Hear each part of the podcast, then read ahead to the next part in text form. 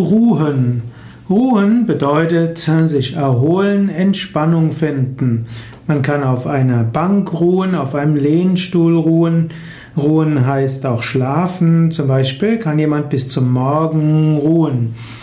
In einem bildlichen Ausdruck sagt man auch, hier ruht in Frieden, das heißt, jemand ruht im Grab auf dem Friedhof.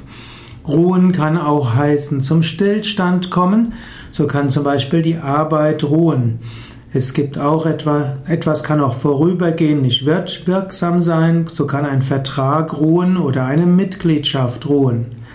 Auch was irgendwo sich befindet, kann ruhen. Zum Beispiel kann seine Hand auf ihrem Arm sich befinden, beziehungsweise die Hand ruht auf ihrem Arm.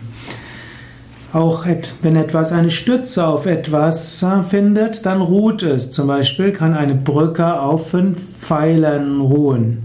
Man kann gut ruhen im Schatten eines Baumes und man kann auch sagen, nach der Arbeit ist gut ruhen.